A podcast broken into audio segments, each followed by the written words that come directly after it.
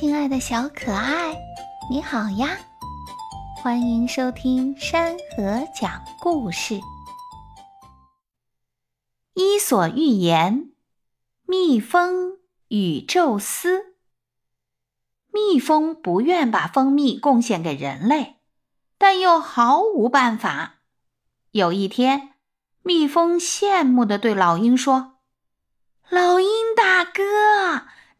爪子真是锋利呀！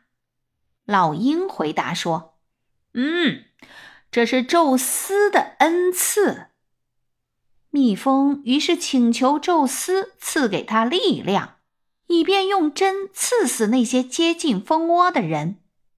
宙斯对他的恶毒感到十分气愤，便惩罚蜜蜂：只要刺一回人，蜜蜂的蜂针就会断掉。他自己也随之死亡。